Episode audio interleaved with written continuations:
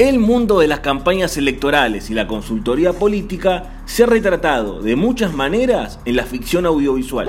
La sátira es una de las más comunes y divertidas. De cómo la comedia ha reflejado el papel de consultores, candidatos y medios de comunicación, del papel de la familia y de cómo lidiar con las redes sociales, vamos a hablar en este nuevo capítulo analizando la película Locos por los Votos. Yo soy René Palacios. Y yo, Germán Bustamante. Bienvenidos a la República del Spoiler.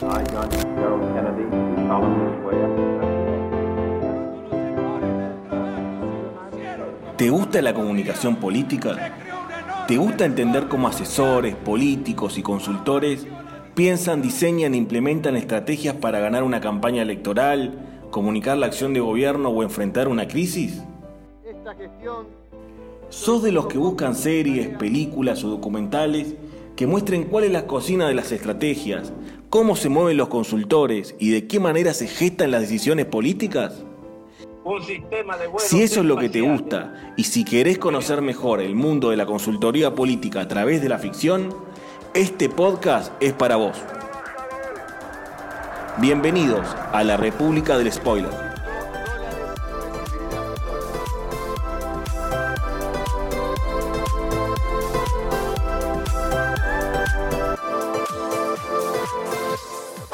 El 10 de agosto del 2012 se estrenaba en los Estados Unidos la película The Campaign, o como se llamó en Latinoamérica, Locos por los Votos.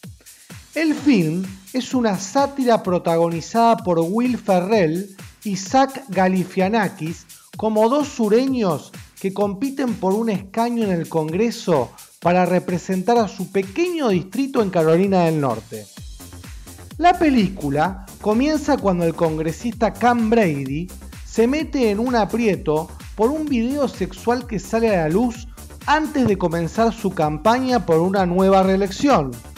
Entonces los hermanos Moch, dos de los empresarios más fuertes del distrito, deciden lanzar como candidato al director de turismo de la ciudad, Marty Huggins.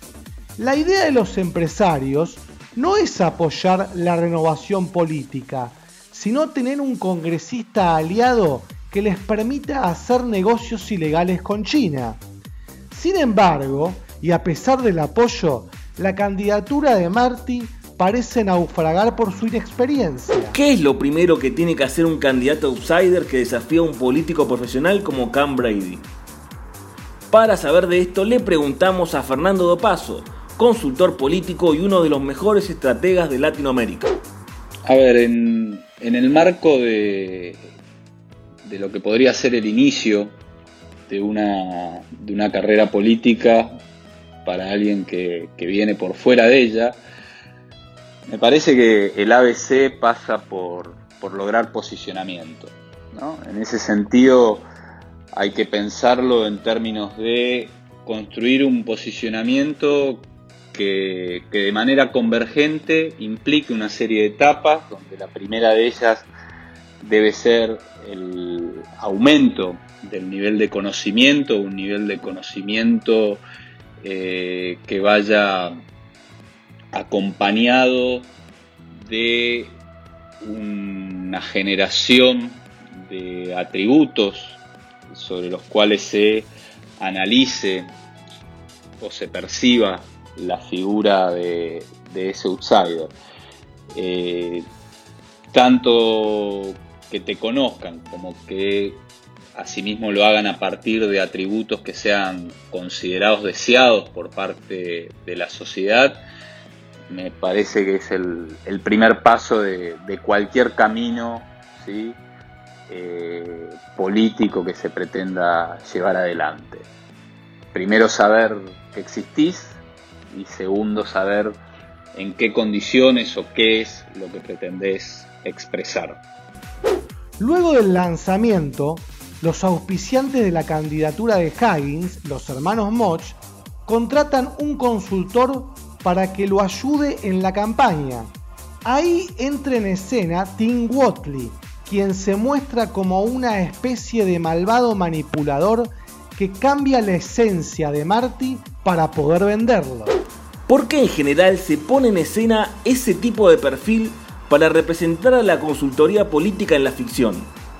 ¿Cuál es la diferencia entre lo que muestra la película y lo que realmente hacemos en la campaña? En relación a lo que se plantea en la película a partir de la, aparición de, Tim Wadley eh, en su rol de, consultor de Marty, eh, con la finalidad de poder venderlo, a ver, lo que plantea es una visión muy en tono de parodia de, lo que viene a ser la consultoría política. No exenta de cierta tendencia que ha habido eh, en alguna época de la consultoría política, mucho más vinculada al marketing político y a la idea de que eh, un candidato es un producto que puede ser vendido como tal y bastante alejada de lo que es la consultoría política y la consultoría en comunicación política en particular. La verdad es que eh, por lo menos uno es de la idea de que es imposible cambiar la esencia eh, de cualquier candidato y en ese sentido eh, la responsabilidad de la consultoría política, de quienes estamos en ella, es trabajar con lo, con lo que te toca trabajar. esto es un poco o va un poco en línea con la idea de que no, existe candidato malo. Eh, en tal caso es responsabilidad de los equipos de campaña eh, transformar defectos en virtudes o que la sociedad pueda ver esos defectos en virtudes, como por ejemplo cuando fue eh, la campaña del 99 en la Argentina, donde una gran debilidad de De la Rúa se suponía que era ser aburrido y ese ser aburrido se transformó eh, en el eje de la, o en uno de los ejes de la diferenciación con, la campaña de, Dualde, pero principalmente en el contraste que se establecía con lo que era o lo que había sido la, década menemista. Eh, ahí en realidad lo que uno tiene que, lograr en el marco de una campaña electoral es a partir de los atributos de con quien uno esté trabajando, encontrar los términos del debate, eh, en los cuales los atributos de, uno puedan ser eh, beneficiosos para el contraste en términos de con quiénes nos pretendemos comparar. Entre las primeras decisiones que toma Tim cuando comienza su trabajo es cambiar la vestimenta, los muebles y hasta el perro de Marty. Este tipo de cambios son una de las cosas que más se muestran en las escenas de campañas en toda la ficción. ¿Hasta dónde es importante ese tipo de acciones? ¿Es recomendable pulir estéticamente un candidato o es parte de un cliché? La verdad es que las acciones que, se muestran en términos de los asesoramientos del consultor, eh, de Wadley asesorándolo en términos de, cambio de, imagen estética, vestimenta, muebles de la casa y demás. A ver, son acciones que, yo las relativizaría mucho en términos de lo que realmente sucede. Digamos, con esto no quiero decir que, sea importante, de hecho hay, hay países donde en el, ámbito de América Latina, donde por ejemplo la, especialización en consultoría específicamente de imagen pública eh, está presente, como puede ser el caso de, Colombia, México, eh, muchos de los países de Centroamérica, donde se hace un hincapié a lo que se ve. Parece que más allá de eso, igualmente la política y la comunicación política tiene mayores niveles de complejidad que van más allá de, lo que se le muestra al ciudadano. Sobre todo porque lo que se le muestra o lo que puede llegar a percibir el ciudadano no es solo lo que ve, eh, sino también lo que el candidato hace y, me animaría a decir hasta lo que finalmente cada candidato es. En este sentido me parece que lo que se debe lograr eh, no es solo contar una, contar con una estética determinada, sino que la estética vaya acompañada de eh, una épica determinada en términos de las narrativas que se construyan a partir de los atributos del candidato en cuestión y que eso también esté vinculado a una ética del, propio candidato, logrando de este modo una, una convergencia eh, y un relato congruente en lo que la gente, la ciudadanía potencialmente pueda percibir. Cuando la campaña de Marty se profesionaliza, la carrera se empareja. En la película, los dos candidatos están todo el tiempo intentando buscar trapos sucios del otro para generar materiales que luego son lanzados a los medios de comunicación en busca de viralización. ¿Por qué este tipo de contenidos negativos funcionan mejor en las redes sociales?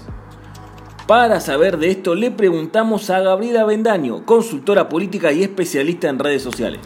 René, un gusto enorme ser parte de este podcast, eh, encantada de, estar aquí. Y bueno, con respecto a, esto que, mencionabas sobre los trapos sucios, ¿no? Y este tipo de materiales que suelen generarse desde hace mucho tiempo, que algunos llaman campaña sucia y otros llaman campaña de contraste, ¿no?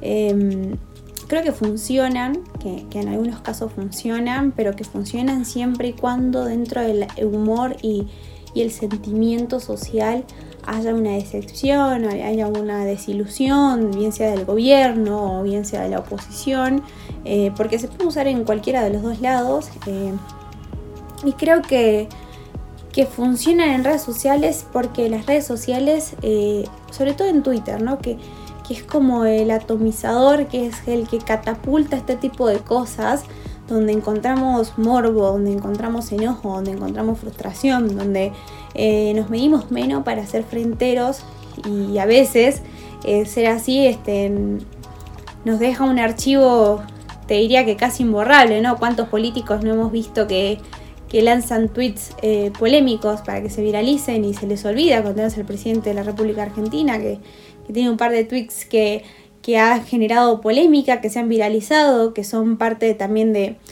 esto de trapos sucios que lanzó en algún momento a quienes hoy ya los acompañan, lo acompañaron en, su carrera para la presidencia, hoy están en parte, forman parte de su gabinete, ¿no? Eh, ¿Funcionan? Sí.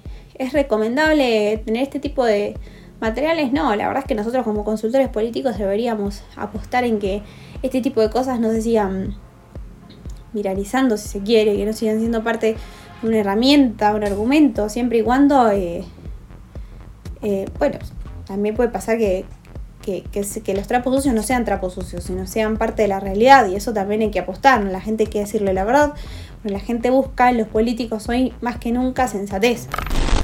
Las esposas de los candidatos tienen un gran protagonismo en la película y eso refleja también lo que pasa en las campañas de la actualidad.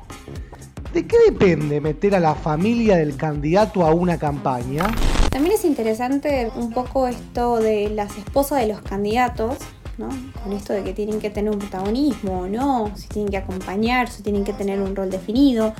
Em, Siempre dentro de los movimientos feministas pasa que, es un poco polémico eh, eh, este sentimiento de por qué siempre las esposas y no por qué decidir que sean las mujeres. Y bueno, hay que aceptar la realidad, René, que, que, hoy en día las mujeres que son líderes siguen siendo minoría, que yo creo que esto se va a incrementar con el tiempo, que las nuevas generaciones eh, de mujeres eh, van a crecer, sobre todo las, niñas hoy, las adolescentes hoy, en otro mundo y les va a parecer eh, menos raro que las mujeres empiecen a ocupar espacios importantes dentro del mundo de la política y que sean los hombres quienes acompañen como esposos o primeros damos em, políticas y decisiones que, que cambien vidas o que encaminen rumbos en cualquier país.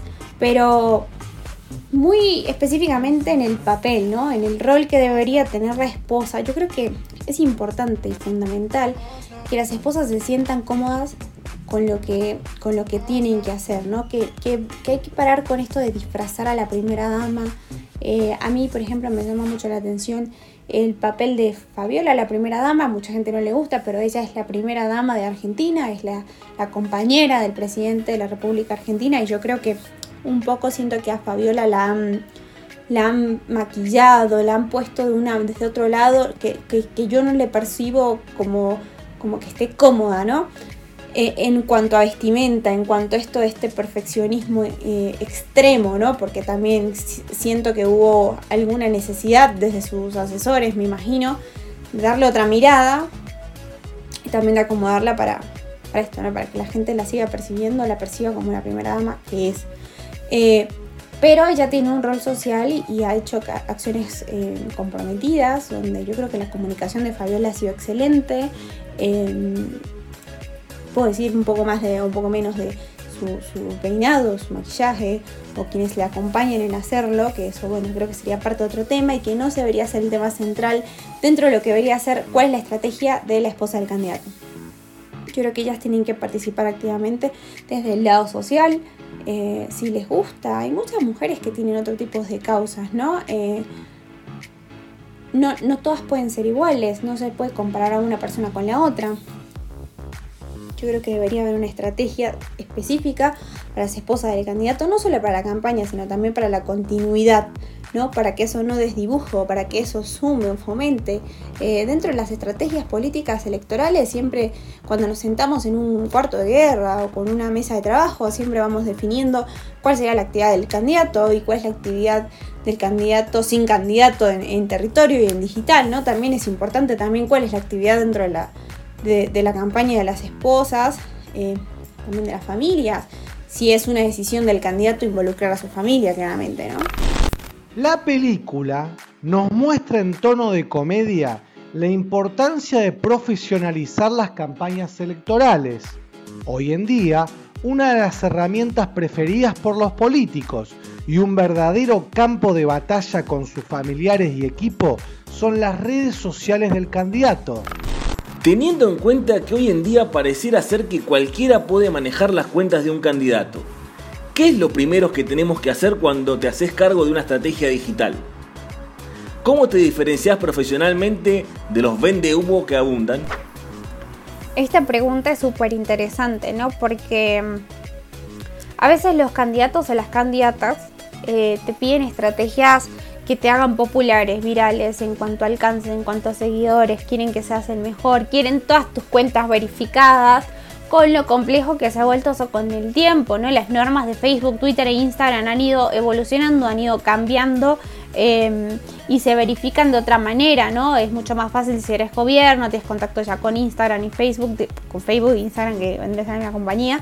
Em, si quieren que te verifiquen en, en Twitter sobre todo, bueno, lo primero que, me dicen es, pues, igual la autodescripción les cuesta mucho, ¿no? Cuando uno les dice, bueno, ¿pero dónde quieres ir? ¿Qué es lo que quieres apuntar? ¿Qué es lo que quieres hacer? ¿A dónde vas? ¿Cuál es tu causa? Y estas estrategias siempre van de la mano con los estudios semióticos o los estudios que eh, se haya realizado desde la estrategia central de la campaña para uno ir alineado directamente, ¿no?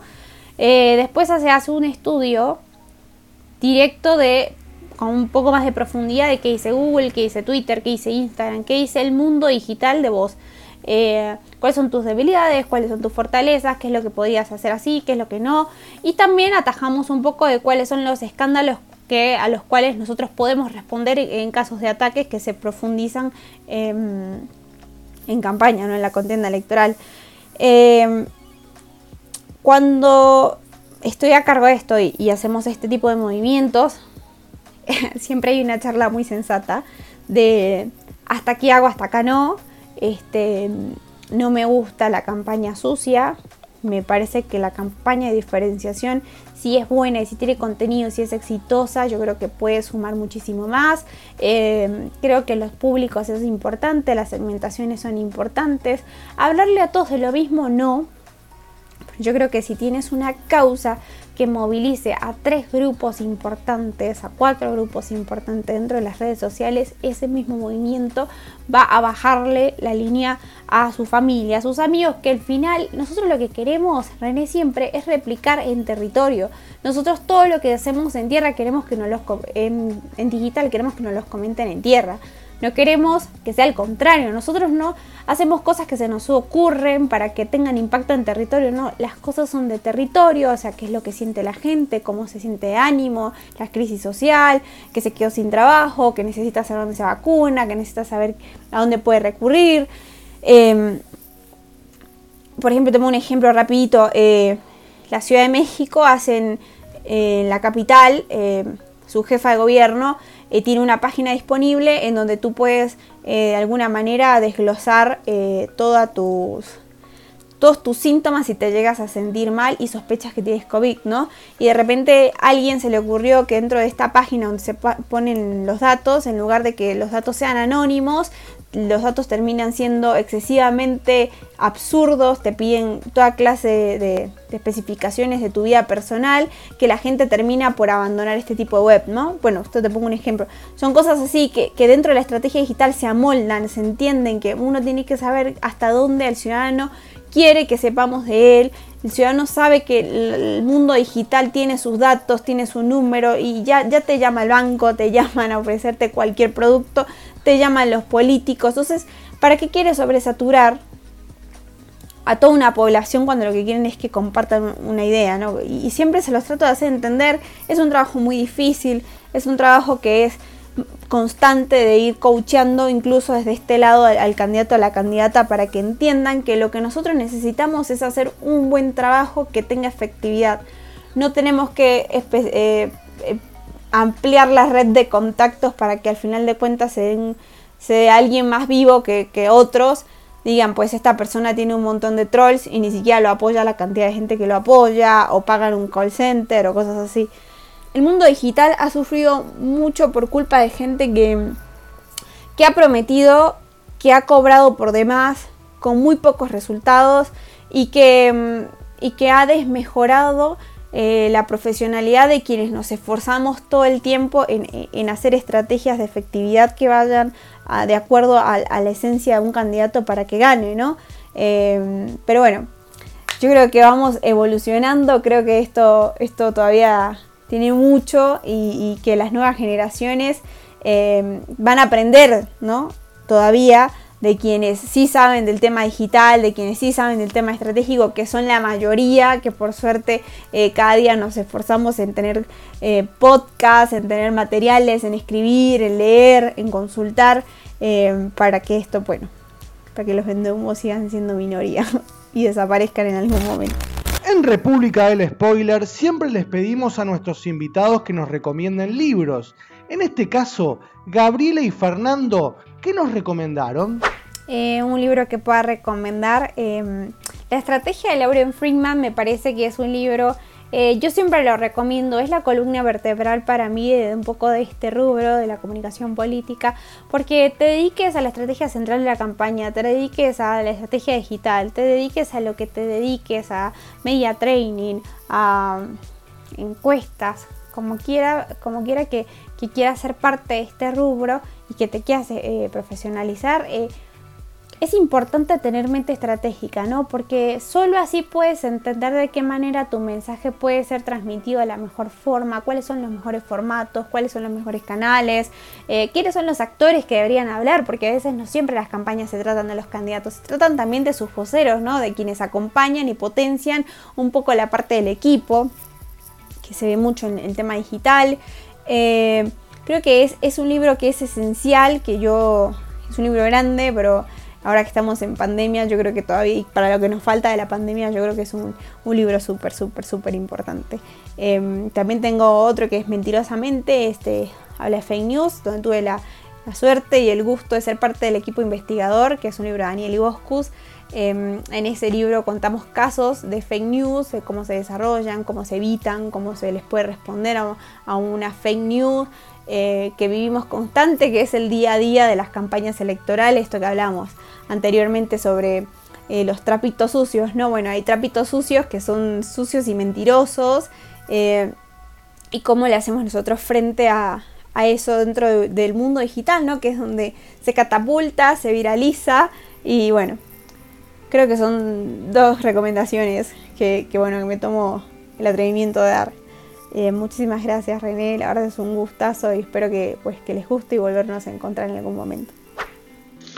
Me parece que si uno tuviese que recomendar un, un libro alrededor de el papel de un consultor político, más allá de que hay un sinnúmero de, obras escritas alrededor de, este maravilloso oficio, me quedaría con dos. Por un lado, Cómo ser un consultor político de Carlos Fara, en el cual Carlos examina preguntas muy claras alrededor de, de qué implica la consultoría, de cómo uno se puede iniciar, de cuál es el tipo de relación que se puede establecer con un cliente, eh, y cuenta desde su experiencia, eh, basta de por sí, la, qué tipo de relación y, cómo se interactúa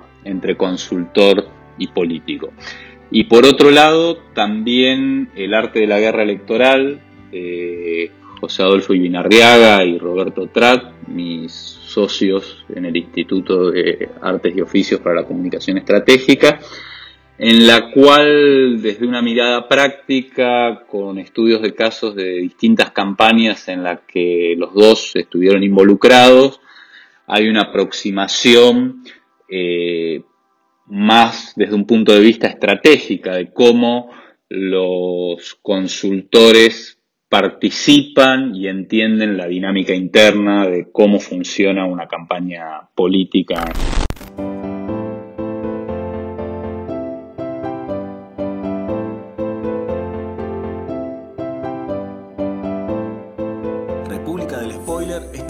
por el Instituto de Comunicación Política y es un programa que hacemos entre amigos.